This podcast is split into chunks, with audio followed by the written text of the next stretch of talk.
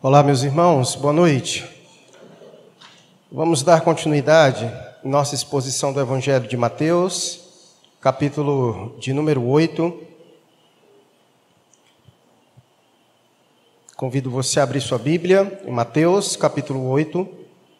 Você que nos assiste pela internet também faça a mesma coisa, pegue sua Bíblia, abra ela no Evangelho de Mateus, capítulo 8. Hoje, versos 18 a 22. Como é do conhecimento dos irmãos, nós estamos fazendo exposição desse evangelho.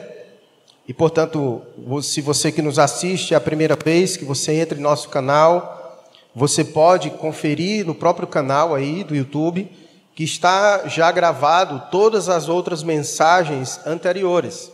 Então você pode ouvi-las para que assim você possa acompanhar todo o desenvolvimento da exposição desse evangelho. Então tem sido um tempo precioso, já estamos com alguns meses, desde, o, desde outubro do ano passado, fazendo a exposição desse evangelho, capítulo por capítulo, verso por verso, e tem sido um tempo precioso, então se pode fazer isso para acompanhar melhor. Mateus capítulo 8, hoje dos versos 18 a 22. Vamos fazer a leitura. Diz assim o texto: Vendo Jesus muita gente ao seu redor, ordenou que passassem para a outra margem. Então, aproximando-se dele um escriba, disse-lhe: Mestre, seguir-te-ei para onde quer que fores. Mas Jesus lhe respondeu: As raposas têm seus covis, e as aves do céu ninhos, mas o filho do homem não tem onde reclinar a cabeça. E o outro dos discípulos lhe disse: Senhor, permite-me primeiro sepultar meu pai. Replicou-lhe, porém, Jesus: Segue-me e deixa os mortos o sepultar os seus próprios mortos. Vamos orar mais uma vez e pedir ao Senhor que nos abençoe na exposição de Sua palavra. Deus querido, queremos te render graças mais uma vez. Que tempo precioso o que nós tivemos até o presente momento de louvar ao Senhor, de engrandecer o teu nome por meio de cânticos. Como é bom, Deus, poder fazer isso na companhia de outros irmãos. Suplicamos a tua ajuda neste momento, que o Senhor esteja nesse momento nos instruindo, falando poderosamente aos nossos corações, guiando-nos por meio da verdade do Senhor. Que nesta noite, ó Deus, ela possa vir ao encontro e também ah, com a intenção de revelar as intenções do nosso coração. Que Deus bendito, que o Senhor esteja alimentando o teu povo, exortando o teu povo, ensinando o teu povo acerca de tudo quanto o Senhor deseja falar conosco nesta noite. Nos ajuda, Deus, a mantermos atentos diante muitas vezes do cansaço, diante muitas vezes de outras preocupações que levam embora nossa, nossa mente. Ajuda-nos, Senhor, entendendo que esse é o momento em que o Senhor fala com a tua igreja, que é por meio da palavra de Deus que a fé vem. Ó Deus bendito, seja conosco nesta noite. Abençoe todos quanto nos assistem também pela internet. Oramos assim ao Senhor, no nome de Cristo Jesus. Amém. Um breve resumo do contexto para a gente se situar mais uma vez. Como os irmãos já têm, já estão cientes, do primeiro capítulo até o capítulo 4 do Evangelho de Mateus, ele tem como objetivo de apresentar a pessoa de Jesus. E ele fez isso muito bem. Nos deu inúmeras provas de quem é Jesus, mostrando que Jesus é aquele o esperado, o Messias, o prometido, o Rei dos Reis, o Senhor dos Senhores. Ele faz isso do, do capítulo 1 ao capítulo 4.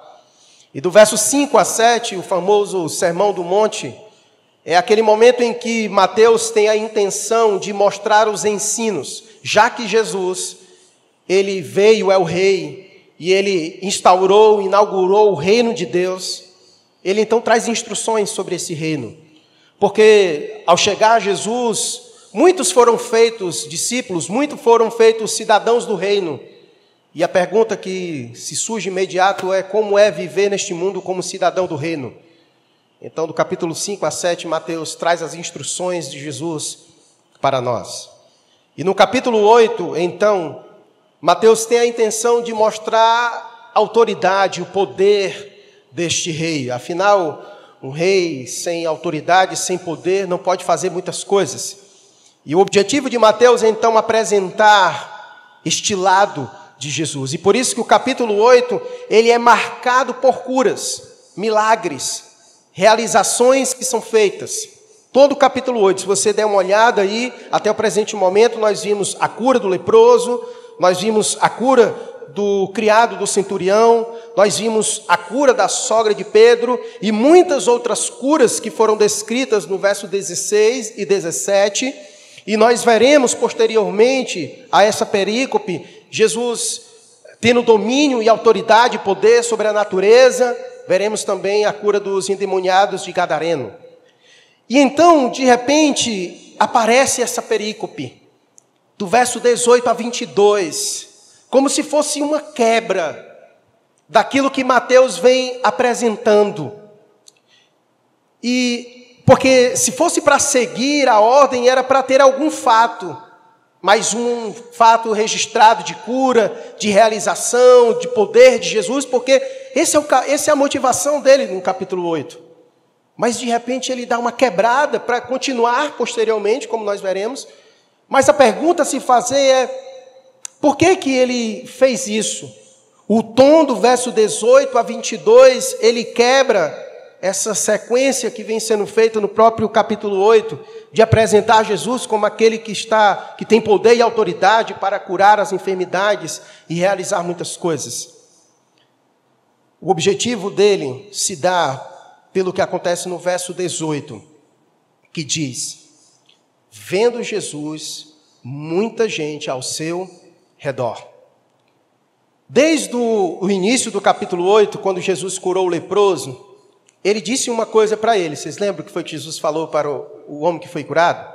Ele disse: Olha, não conta para ninguém não. Mas parece que ele já estava combinando, tipo assim, mas tu conta, viu? Porque geralmente quando você não quer que uma coisa aconteça, você faz o inverso, né? Para ver se dá certo. E no caso, Jesus disse para ele: Olha, não fala não. E ele falou.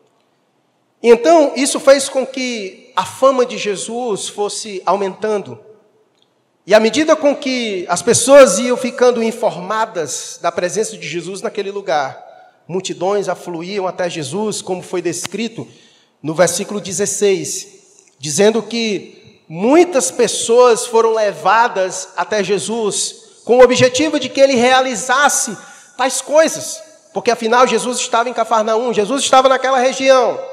E as pessoas afluíam para lá com o objetivo de que Jesus realizasse alguma coisa na vida delas. Então, quando chega no verso 18, muita gente já estava ao redor de Jesus. E a razão pela qual Jesus, nesse momento, interpela com eles é para sondar o coração deles. Nesse momento, Jesus põe à prova aqueles que estavam ao seu redor, aqueles que o queriam seguir esse é o momento em que Jesus quer sondar o coração desses para saber a real motivação deles estarem ao redor de Jesus. E nós já vimos isso já diversas vezes. Jesus confrontando várias pessoas que estavam ao seu redor. Nós vimos isso de forma muito clara em João capítulo 6. Lembra daquele episódio que Jesus ah, ele faz a multiplicação dos pães e dos peixes? E o texto vai dizer que depois que ele fez isso, muita gente seguia Jesus, e Jesus sabia as intenções do coração delas. Jesus sabia que na verdade elas estavam seguindo ele por causa da comida, porque Jesus era capaz de multiplicar os pães e os peixes. E o texto vai dizer em João capítulo 6 que Jesus se volta para eles e dá uma palavra dura para eles, de tal maneira que muitos o abandonaram. Naquele momento, Jesus estava querendo interpelar o coração das pessoas, mostrar as verdadeiras intenções que deve levar o indivíduo a querer seguir Jesus. Não simplesmente pelas coisas que ele pode realizar, pelas coisas que ele pode fazer. Porque, como nós já aprendemos, o objetivo pelo qual Jesus realizou todos esses milagres não é para que ele seja um fim em si mesmo. O objetivo pelo qual Jesus realizou essas coisas, Jesus realizou essas coisas para apontar para outra coisa, para que as pessoas pudessem perceber outra coisa maior do que a sua própria enfermidade temporal. mas as pessoas parecem que não percebem isso. Elas, na verdade, estão tão preocupadas como aqui, como agora, que elas só procuram Jesus por aquilo que Jesus pode fazer por elas aqui, nesse momento. E por isso que nesse momento há uma quebra. Porque a fama de Jesus vai espalhando e inúmeras pessoas chegam ao seu redor, como diz o versículo 18, vendo Jesus, muita gente ao seu redor. Deixa eu lhe dizer uma coisa. Jesus não está preocupado com popularidade, não. Jesus não são esses youtubers da nossa época que estão preocupados com o número de seguidores que têm. Jesus não está preocupado com isso. Jesus não tem essa preocupação. Jesus está preocupado de fato é com a qualidade daqueles que o seguem. Porque o camarada ele pode ter 100 mil seguidores, mas quantos desses 100 mil de fato ele conhece são pessoas íntimas que caminham com ele lado a lado? Esse é o momento em que Jesus vai fazer uma peneira. Muitos são os que estão ao seu redor. E naquele momento Jesus vai colocar uma prova para saber quais de fato são verdadeiramente seus discípulos. Porque era também chamado de discípulo aqueles que o seguiam. Mas dentro desses que seguiam, havia uns tipos de discípulos diferentes. Esses eram aqueles que estavam dispostos a seguir a Cristo. Esses, de fato, haviam entendido quem Jesus era e a sua maior necessidade. Esses, de fato, se tornaram discípulos verdadeiros, genuínos de Jesus Cristo. E hoje nós veremos algumas marcas que distinguem um discípulo verdadeiro de um daqueles que só segue Jesus pelas coisas que ele pode realizar. Que estão muito mais interessados naquilo que Jesus pode oferecer. É aquele tipo de gente que só procura Jesus pelo que ele pode dar, não pelo que ele é. E por isso que nesse momento o discurso ele é quebrado. Jesus vai provar o coração daqueles que lá estão. Esse é o momento que Jesus também prova nosso coração nessa noite. Por qual razão você segue Jesus? Por que, que você está aqui? Por que, que você saiu da sua casa e veio para cá?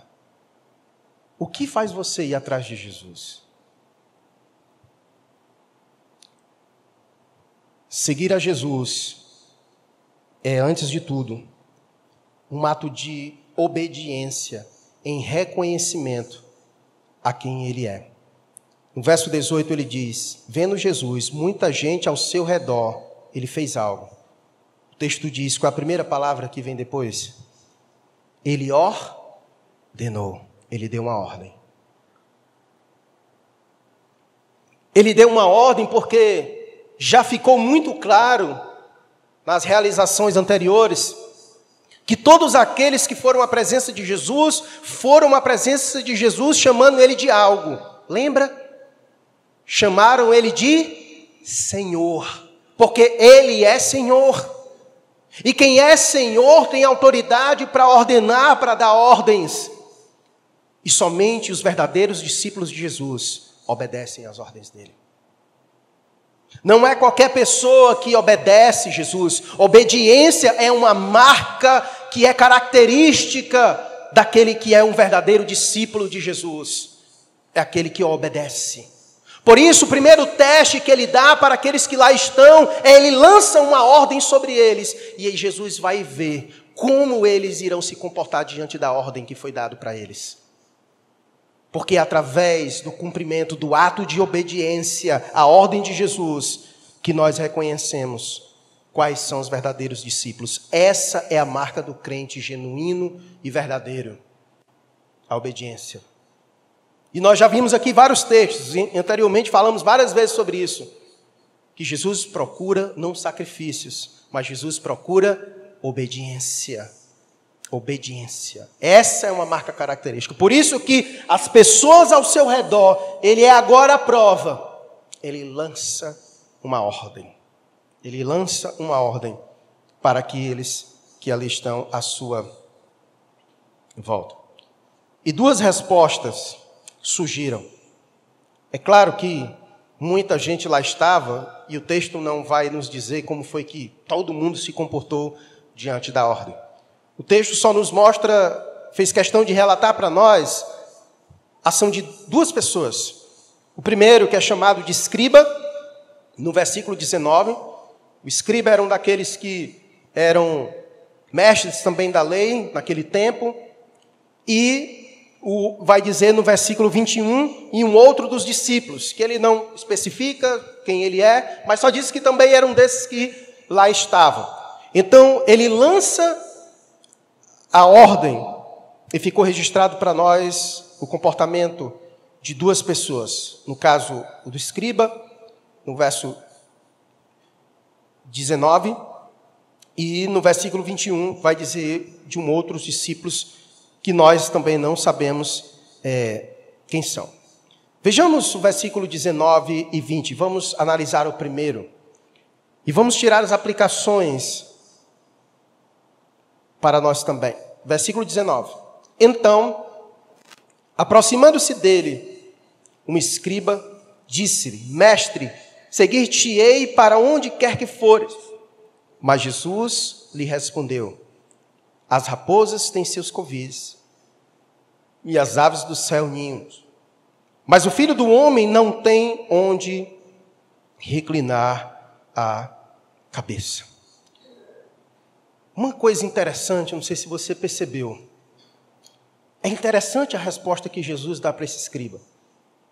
Porque diante daquilo que Jesus falou, da ordem que Jesus deu, de dizer, vamos até outra margem, é como se Jesus naquele momento estivesse realmente chamando aqueles para, vem, estou chamando, é um chamado.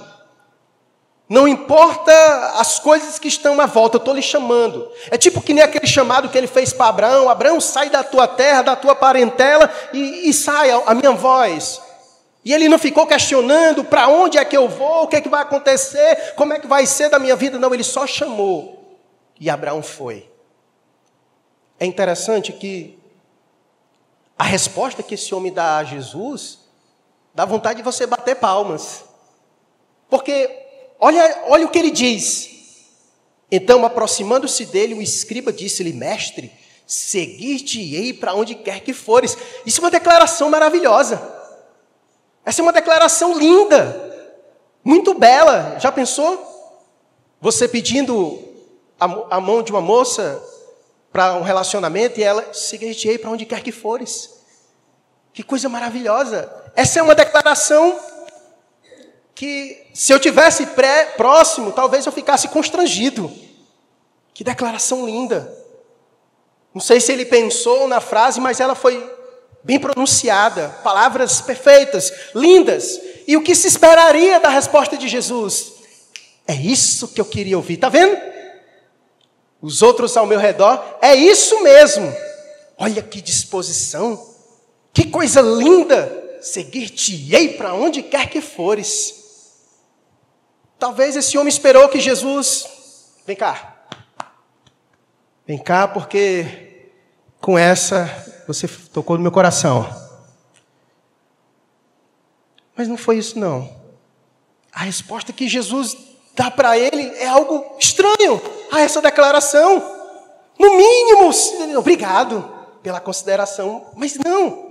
A resposta de Jesus parece ser estranha a essa linda declaração. Qual foi a resposta de Jesus no verso 20? Leia você mais uma vez, para poupar a minha voz aqui e beber água.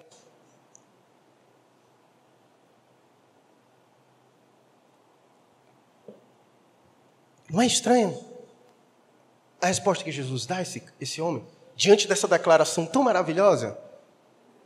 A pergunta é: por que, que Jesus fez isso? O porquê que Jesus fez isso?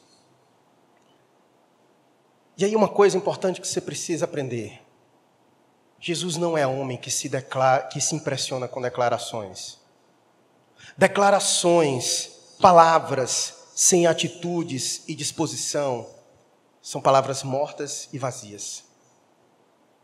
Jesus não, não é como nós, que nos impressionamos com belos discursos e não nos importamos do conteúdo.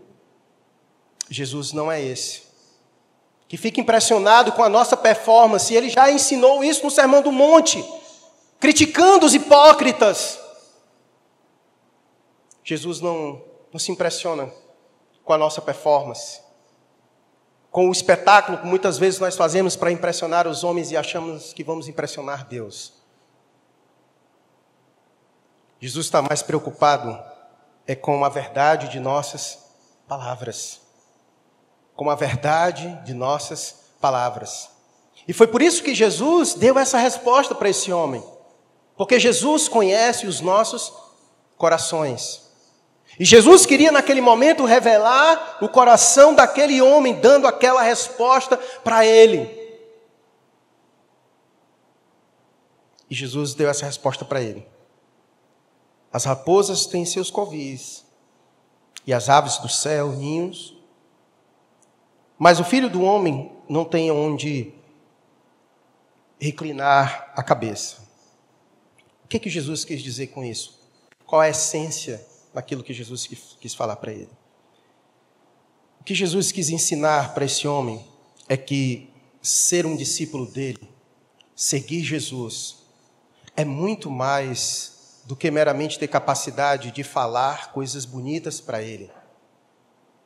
Jesus quis dizer para esse homem que para ser um discípulo verdadeiro dele, tem que passar pelo caminho da renúncia. E isso não se trata de palavras, mas é abrir mão de sua própria vida para segui-lo. Para seguir Jesus não basta apenas ter frases e palavras decoradas.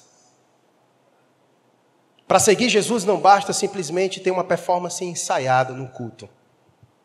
Para seguir Jesus, precisa ter uma, disposição de entregar a sua vida a Ele por completo. Ou é isso, ou é nada. Jesus ensina ao escriba que é impossível segui-lo sem passar pelo caminho da renúncia. E por isso ele deu essa resposta. As raposas têm seus covis e as aves do céu seus ninhos. Qualquer pessoa que tivesse conhecimento, e naquela época viver na agricultura era muito forte, então as pessoas conheciam bem o campo. E as pessoas sabiam que a raposa tem seu covil. Ela sai para caçar e ela volta para o seu covil. O pássaro, ele sai para buscar alimento, mas ele tem o seu ninho. E Jesus quis se fazer uma referência a ele sobre a sua própria renúncia, de abrir mão de coisas tão elementares como essa. Jesus é a prova clara para nós de que para entrar no reino exige renúncia. Paulo, quando escreve a igreja de Filipos, ele nos expressa bem isso. Filipenses capítulo 2 é uma aula sobre como Cristo renunciou, sobre como Cristo abriu mão sobre o seu autoesvaziamento, sobre aquilo que ele fez para obedecer ao Pai, para cumprir a sua missão. Ele nos deu esse exemplo. E todos nós, os discípulos de Jesus, são chamados a renunciar. Veja comigo o texto de Mateus capítulo 16, 24. O Mateus vai colocar aqui na, na tela. um texto bastante conhecido, e eu não vou me ater nele, porque a gente vai chegar no capítulo 16, nem que seja daqui a um ano, mas chegaremos lá. Olha o que Jesus diz. Então disse Jesus a seus discípulos: Se alguém quer vir após mim, a si mesmo se negue, tome a sua cruz e me siga. Foi isso que Jesus quis dizer para este homem. Esse homem que disse: Para onde fores eu irei, vai mesmo comigo, pois saiba que para me seguir você precisa fazer isso. Porque quem quer vir após mim tem que negar a si mesmo, tomar a sua cruz e me seguir. Nada de palavras bonitas sem isso. As palavras podem vir, mas se primeiro houver essa verdade, mas se primeiro houver esta verdade, as palavras poderão surgir.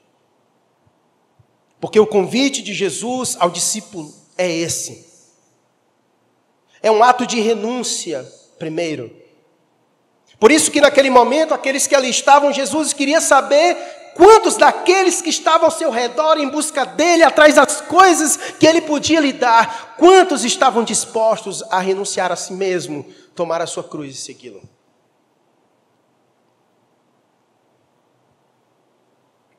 Sabe por que, que muitas igrejas vivem esborrotadas? Porque esquecem de dizer isso para elas.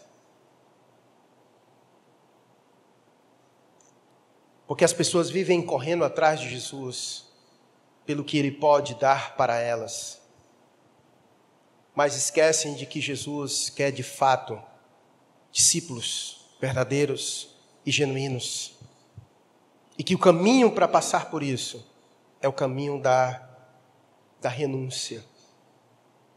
Aqueles que de fato foram tocados pelo Espírito, aqueles que de fato foram alcançados pelo Senhor, esses precisam passar pelo caminho da renúncia. O caminho da renúncia. Por isso, Jesus fala isso: olha, quem quiser vir após mim, nega-se a si mesmo, tome a sua cruz e siga-me. E siga-me.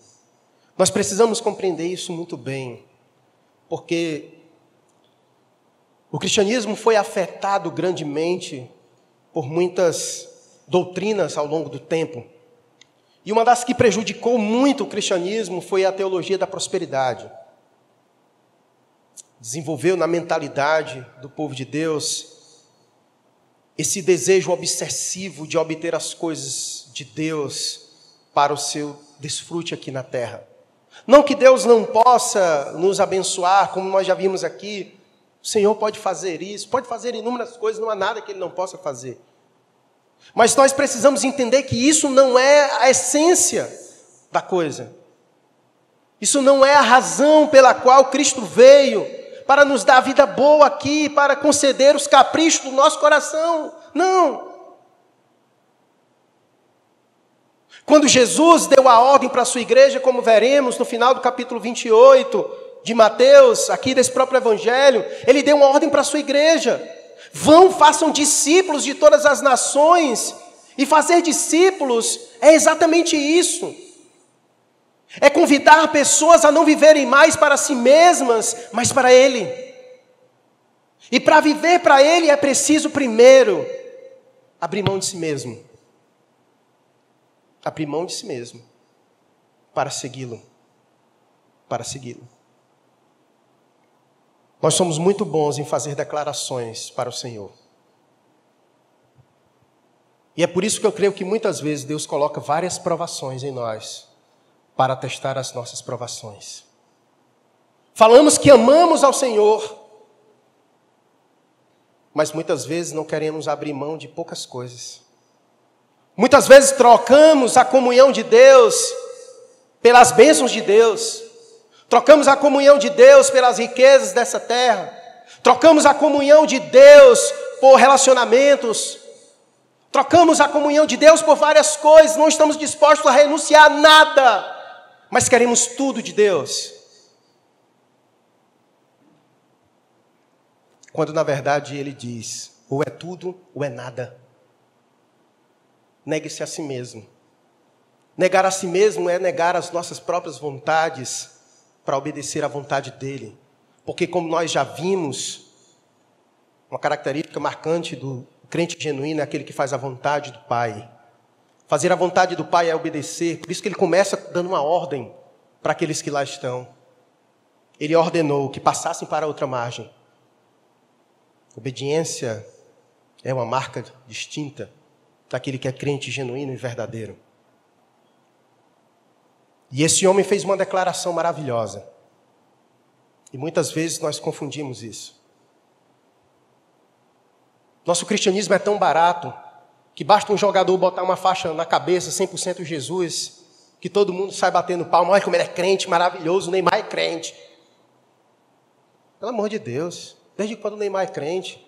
Tu assistiu o jogo da seleção ontem? Ele querendo brigar com o povo, esculhambando o povo. E no final, quando perdeu, se ajoelhou, levantou a mão para orar. Ele devia bater na boca. Porque ensinaram para ele isso. Que basta levantar a mão, falar palavras bonitas, qualquer coisa e está tudo certo, mas não é assim. Jesus não está impressionado com performance coisa alguma. Esse homem deu uma declaração maravilhosa, ele disse: Seguir-te para onde quer que fores. Mas ele foi provado. Muitas vezes nós também fazemos isso. Falamos que amamos o Senhor, que daríamos a nossa vida pelo Senhor, mas basta as coisas acontecerem para se revelar o oposto. Eu confio em Deus, fala para as pessoas, meu irmão tem que confiar em Deus. Basta perder um emprego que se desespera. Basta as coisas apertarem que deixa de devolver a Deus os dízimos e as ofertas. As declarações são as mais lindas, são as mais belas. Mas na hora das provações, atitude que é bom, nada. Vazio, sem vida, só discurso. Só discurso. Tem gente que é crente só de rede social, de ficar postando coisas bonitas nas redes sociais. Mas a vida Você não está preocupado com isso, não.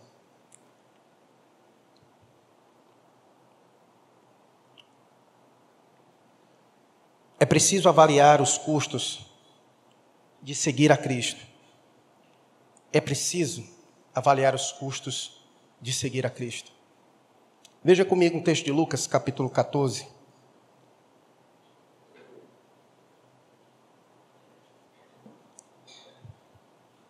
Minha intenção aqui não é desencorajar você. A intenção de Jesus aqui também não é desencorajar as pessoas. A intenção de Jesus é gerar discípulos verdadeiros.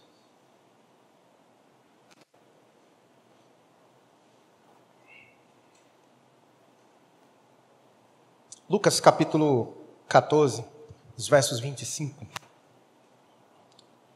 a 33. Olha que coisa interessante. Diz assim: Grandes multidões o acompanhavam, e ele voltando-se lhes disse: Se alguém vem a mim e não aborrece seu pai e mãe, e mulher e filhos, e irmãos e irmãs, e ainda a sua própria vida, não pode ser meu discípulo. E qualquer que não tomar a sua cruz e vier após mim, não pode ser meu discípulo. Pois qual de vós, e aí agora ele começa a reflexão, pois qual de vós, pretendendo construir uma torre, não se assenta primeiro para calcular a despesa e verificar se tem os meios para concluir? Para não suceder que, tendo lançado os alicerces e não a podendo acabar, todos os que a virem zombem dele, dizendo: Este homem começou a construir e não pôde acabar. Ou qual é o rei que, indo para combater outro rei, não se assenta primeiro para calcular se com 10 mil homens poderá enfrentar o que vem contra ele com 20 mil. Caso contrário, estando o outro ainda longe, envia-lhe uma embaixada, pedindo condições de paz. Assim, pois, todo aquele que dentre vós não renuncia a tudo quanto tem, não pode ser meu discípulo. Veja como as palavras são profundas e reflexivas que Jesus está querendo dizer que para ele ou é tudo ou nada. Nós precisamos calcular.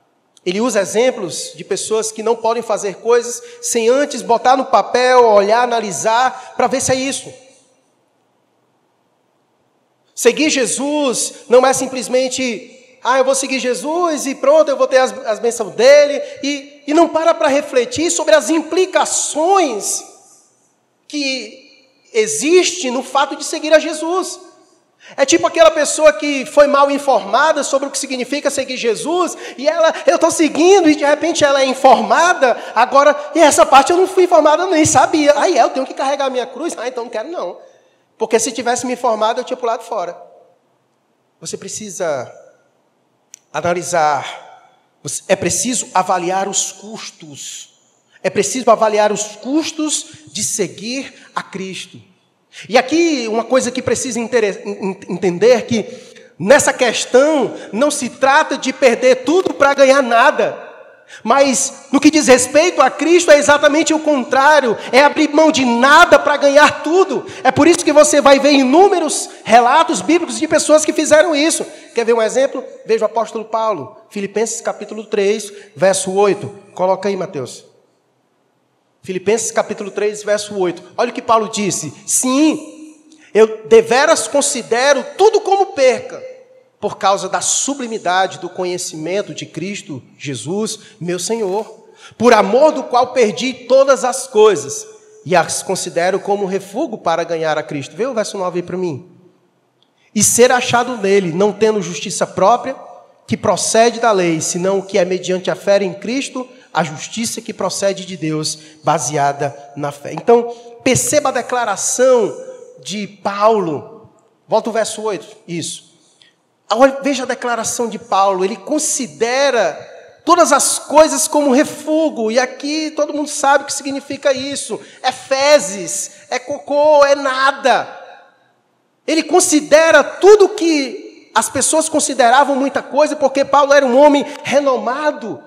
Paulo era um homem que foi instruído aos pés de Gamaliel, era um homem que da sua do seu mundo era lá em cima, e ele ele considerou todas as posições, tudo que ele tinha, como nada, quando se refere àquilo que Cristo pode lhe dar.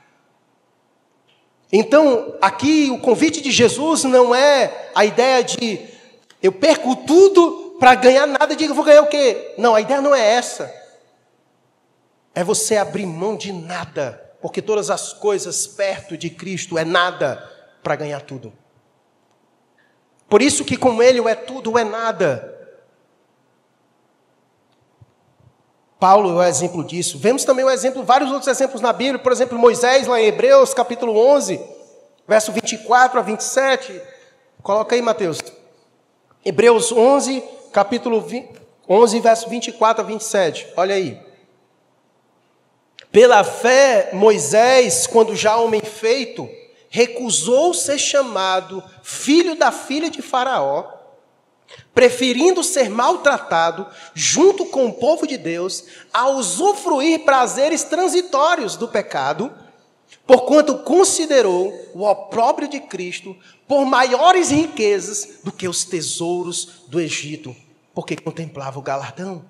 Veja, essa é a descrição também. Não, mas aí tá bom, valeu, obrigado. Você vê Moisés, mesma atitude. É alguém que olha para Cristo, olha para o chamado de Cristo e sabe que aquilo é tudo e que todas as outras coisas.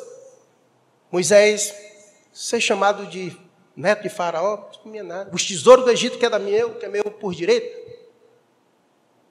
Essa capacidade, é este reconhecimento de olhar para Cristo e de fato entender que não existe nada que seja maior, melhor ou contemplativo do que a pessoa dele. É esse o chamado. O discípulo de Jesus precisa enxergar a Cristo desse jeito, porque quando ele não enxerga Cristo desse jeito, ele, toca, ele troca Cristo por tudo. Ele troca Cristo por tudo. Ele troca Cristo por uma carreira profissional. Ele troca Cristo por relacionamentos. Ele troca Cristo por tudo porque os seus olhos não conseguem contemplar a beleza do Cristo crucificado e ressurreto. Por isso, o convite é avaliar os custos. Nós vemos isso. E de aqui eu poderia citar vários outros exemplos. Já citei o caso de Abraão. Abraão fez isso. Lembra de Ruth? História maravilhosa. Ruth fez isso, lembra? Ruth abriu mão do seu país, da sua família, de tudo para seguir Noemi. E nós poderíamos aqui passar a noite falando sobre muitos outros. Uma coisa é certa: é impossível recebermos a coroa de glória sem aqui carregarmos a nossa cruz. Impossível. Todos querem a coroa de glória, de glória. Agora enrolou a língua, né? Todos querem a coroa de glória, que está reservada para nós. Mas só vai receber esta coroa quem aqui carregar a sua cruz. Não existe cristianismo sem cruz. Não existe. E falar sobre cruz é falar sobre renúncia.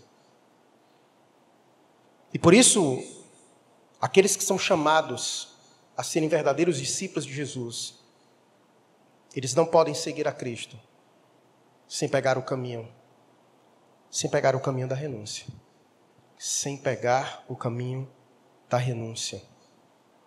Não dá, não dá para fazer isso.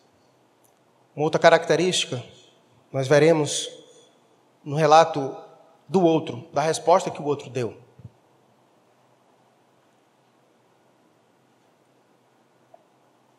E aqui, deixa eu deixar também claro, esqueci de dizer isso. Aqui eu não estou dizendo que Jesus está dizendo que é para tu deixar tudo, largar tudo, tua família, tuas riquezas. Não estou dizendo isso, não, tá? Agora, se Jesus pedir isso, ele pode pedir? Ele pediu o filho de Abraão, pediu? Ele pode pedir o teu também? Lembra do jovem rico? Pois vai então, vem todas as tuas coisas aí para ver. Porque ele se vangloriou. Não, eu obedeço tudo isso aí, eu sigo todos esses mandamentos. Aí é. Pois então fala o seguinte: pega aí vem tuas coisas para ver. Ficou revelado que aquele homem não tinha uma disposição para renunciar a tudo que tinha pelo Senhor. Portanto, a gente tem que analisar muito bem os nossos discursos. É o cara que diz: Eu morreria pelo Senhor, mas não consegue nem viver por Ele. Como é que você morreria pelo Senhor se você não tem disposição para viver por Ele e para Ele? Morrer por alguém é a disposição máxima de viver por alguém.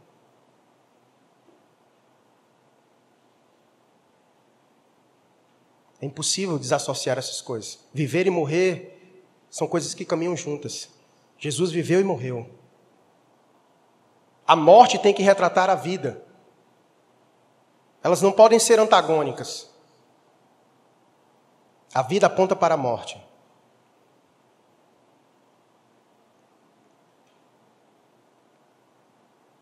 O segundo caso está descrito nos versos 21 e 22. E o outro dos discípulos lhe disse: Senhor, permite-me ir primeiro sepultar meu pai. Replicou-lhe, porém, Jesus: Segue-me e deixa os mortos os sepultar os seus próprios mortos. A priori, a gente pensa que Jesus está sendo muito carrasco né, em suas respostas. Mas o que na verdade Jesus está fazendo é essa sondagem. Jesus está penetrando no mais profundo do coração daqueles que estavam ao seu redor, revelando a eles as verdadeiras intenções em seus próprios corações. Era costume e tradição de que os filhos eles fizessem todo esse processo de acompanhamento fúnebre de seus pais, isso é uma cultura maravilhosa. Inclusive, recentemente a gente tem sempre falado sobre isso aqui na igreja. É responsabilidade dos filhos cuidarem dos seus pais, e inclusive viabilizar todo o processo de sepultamento deles. Isso é honra. E Jesus aqui, em momento algum, está querendo dizer para este homem livrá-lo do seu compromisso com a sua família, porque honrar pai e mãe segue por toda a vida, independente se você construiu família. Mas então, o que Jesus quer dizer com isso? O que ele quis dizer para este homem? As implicações mais favoráveis é que esse homem, na verdade, estava escondendo-se atrás de uma responsabilidade para, de antemão, obedecer ao Senhor. Por exemplo, vou usar um exemplo de um personagem para você compreender. Abraão desejou muito um filho. E Deus lhe prometeu que lhe daria um filho. E foi o filho amado de Abraão, filho da promessa, Isaac. O texto não deixa claro, mas nas entrelinhas podemos chegar à compreensão, como muitos estudiosos e comentaristas chegam, de que muito provavelmente Abraão amou seu filho além do que deveria. Porque quando muito desejamos algo, geralmente esse algo se torna um ídolo em nossa vida. E muito provavelmente, Isaac tornou-se um ídolo na vida de Abraão. E Deus pede a Abraão o seu filho. Mas que tipo de pedido estranho é esse? E aí, muitas pessoas tentam conjecturar sobre o pedido, mas como é que pode? Isso, isso é amoral, não, não funciona isso. Como é que Deus pede um pai para sacrificar o seu filho? Aí tenta inventar um monte de coisa. Foi isso mesmo. Por mais absurdo que fosse o pedido de Deus a Abraão, Abraão obedeceu. Ele não ficou tentando, mas Senhor, é meu filho, e não é certo um pai matar seu filho. Era certo de que os filhos deveriam cuidar dos seus pais. Mas Deus deu uma ordem, não deu? A ordem do versículo 18, Deus deu uma ordem. E essa ordem precisa ser obedecida, ainda que você não consiga conciliá-la com outras obrigações que Deus tem para você. Como Abraão, eu sou pai, tenho que cuidar do meu filho, agora eu tenho que matá-lo? Mas se, se o Senhor mandou, então eu vou fazer. E o texto vai dizer que Abraão ele confiava tanto em Deus, que o autor de Hebreus vai dizer que Abraão cria e confiava que Deus era poderoso para trazer de volta à vida o menino. E é isso. Deus quer de nós essa obediência. Como vai conciliar isso? Eu não sei.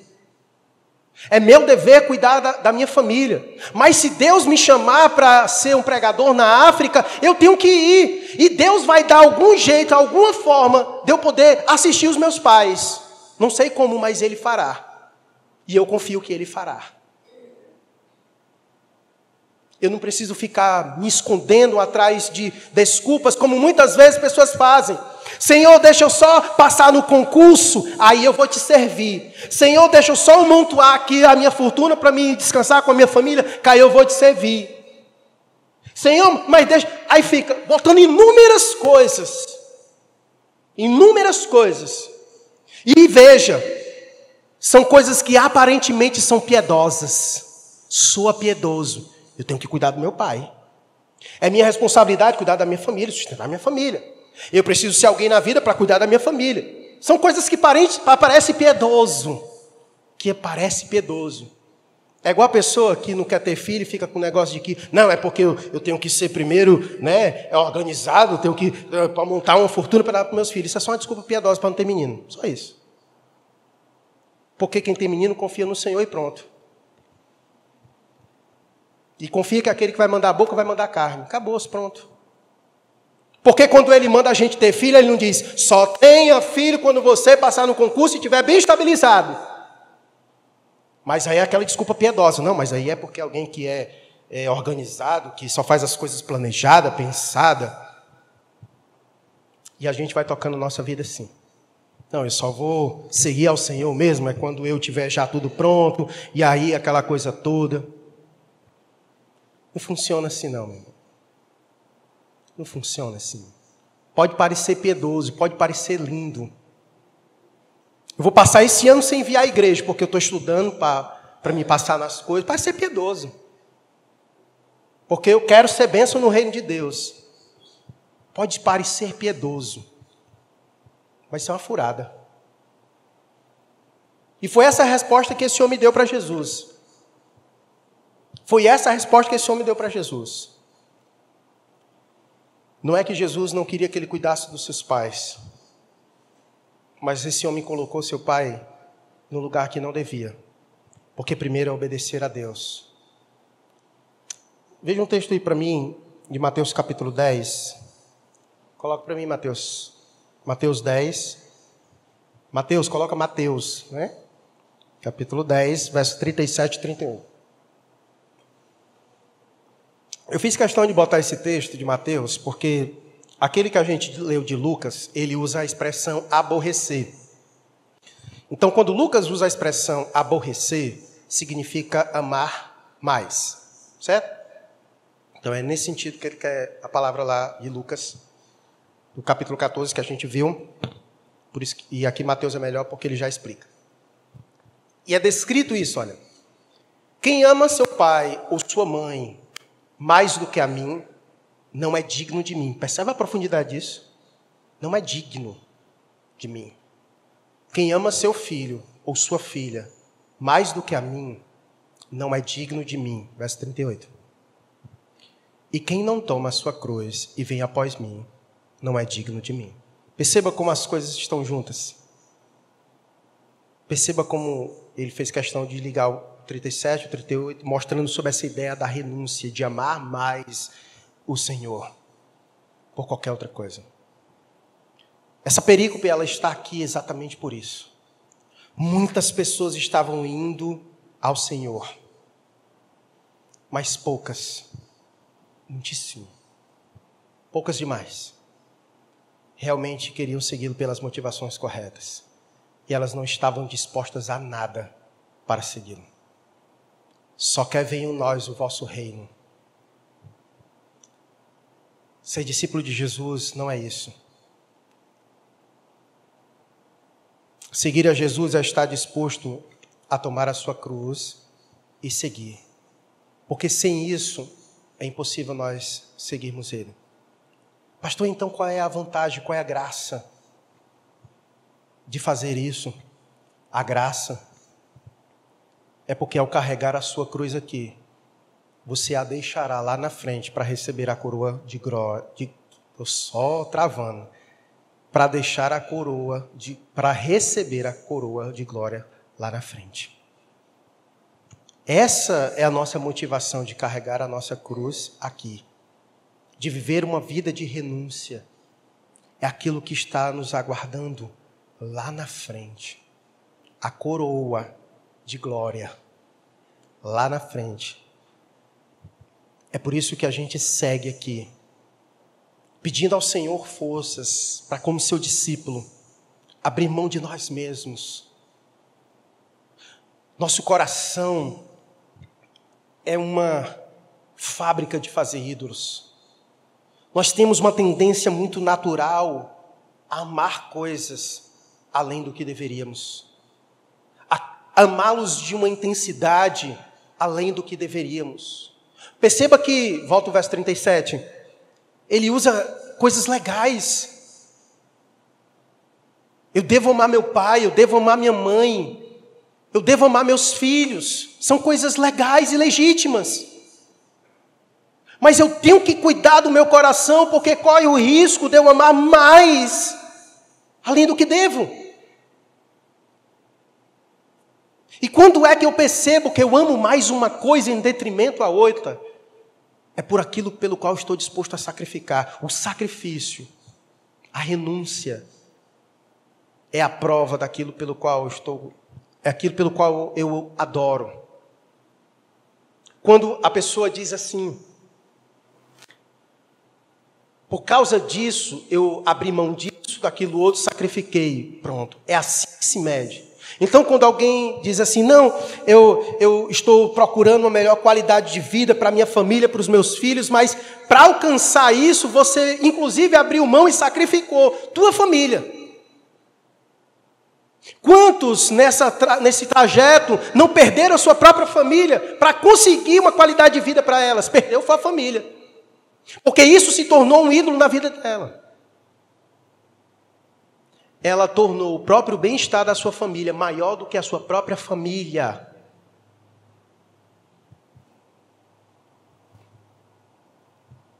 E muitas vezes nós vamos fazendo isso na nossa caminhada e vamos sacrificando sempre o nosso relacionamento com Deus. Quer ver o exemplo disso? Qual é a desculpa que você dá pela qual para você não orar como deveria orar? Eu não tenho tempo. Não tenho tempo para orar tenho tempo para falar com Deus. Eu não tenho tempo para ler a Bíblia. Eu não tenho nem tempo para vir para a igreja, que agora é assim. Eu não tenho nem tempo para. Eu não consigo organizar a minha vida para vir à igreja. Eu não consigo abrir mão de um trabalho no domingo para vir à igreja. Eu não, eu não posso fazer isso. Eu não posso. Não posso. Porque eu uso aquela desculpa piedosa. Eu tenho que trazer comida para minha casa. Você sempre abre mão das coisas pela sua comunhão com Deus, por outras coisas.